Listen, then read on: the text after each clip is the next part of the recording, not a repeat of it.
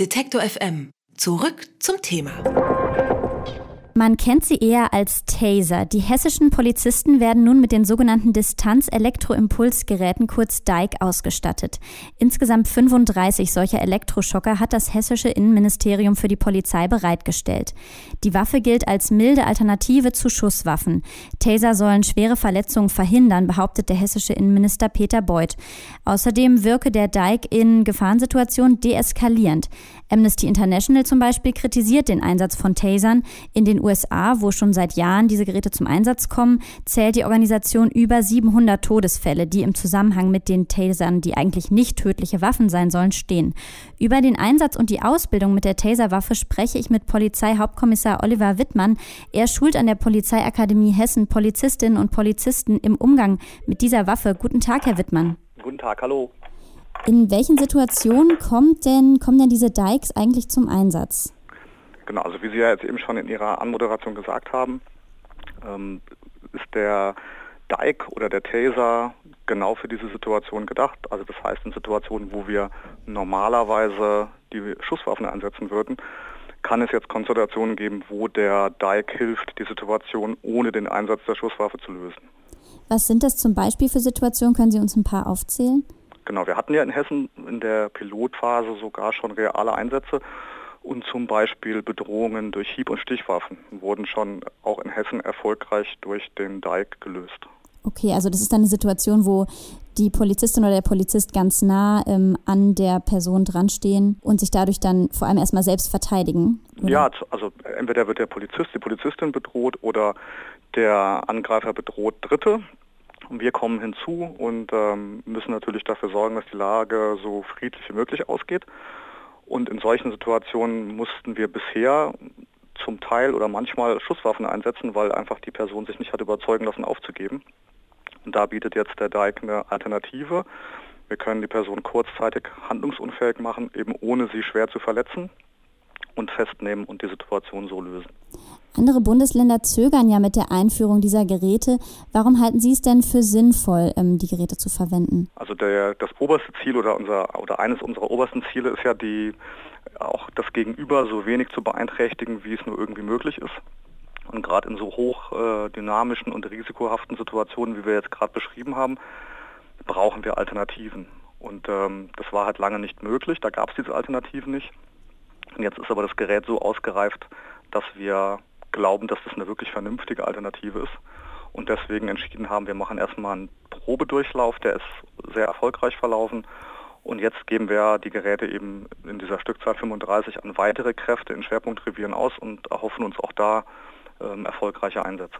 Sie haben schon gesagt, das Gerät ist ausgereift. Was hat sich denn verändert oder was gab es vorher für Zweifel an dem Gerät, die jetzt vielleicht behoben wurden? Das Gerät ist mittlerweile mehr, also hat mehrere Kartuschen und nicht, kann nicht nur einmal ausgelöst werden.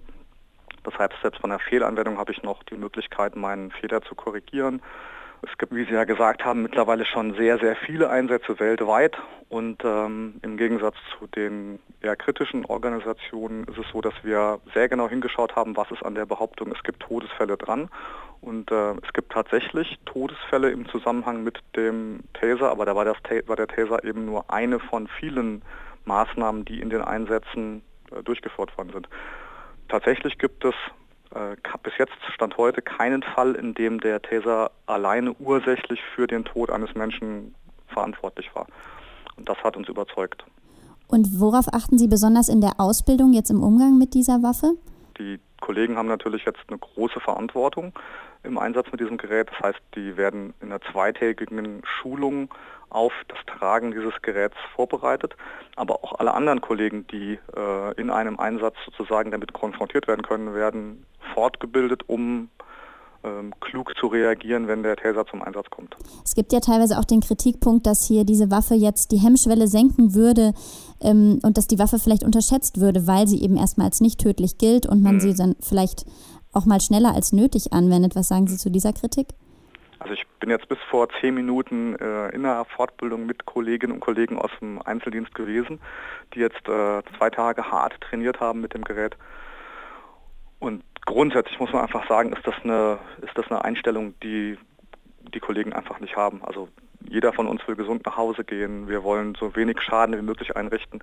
Also dass da eine Hemmschwelle herabgesetzt wird, halten wir für nicht so wahrscheinlich. Im Gegenteil, also die Kollegen sind sich der Verantwortung sehr bewusst. Die waren äh, beeindruckt von dem, was geht, aber auch sich dessen bewusst, was für eine Verantwortung sie in Zukunft tragen und gehen jetzt, fahren jetzt nach Hause und äh, werden viel darüber nachdenken und mit Sicherheit kluge Entscheidungen treffen in Zukunft. Also da, deswegen investieren wir auch so viel in Training. Also sie können jetzt zwei Tage nicht im, im Dienst sein, sondern werden eben an diesem Gerät ausgebildet, weil wir glauben, dass Training ganz, ganz wichtig ist.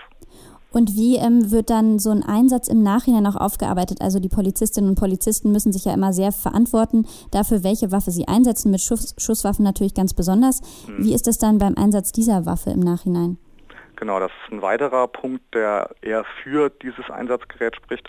Von allen Einsatzmitteln, die wir mitführen, ist das am besten dokumentiert. Also dieses Gerät hat intern äh, Auswertungsmöglichkeiten die ähm, eine genaue Zuordnung möglich machen. Also das heißt, ich weiß, welcher Polizist an welcher Stelle wie lange, wie oft was mit dem Gerät getan hat. All das speichert das Gerät lückenlos und es kann dann ähm, retrograd ausgelesen werden und wird dann für ein zum Beispiel stattfindendes Gerichtsverfahren auch herangezogen.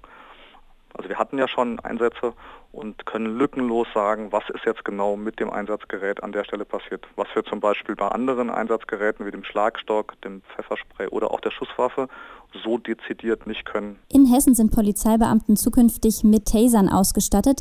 Dadurch sollen schwere Verletzungen bei Opfern und bei Polizisten auch vermieden werden.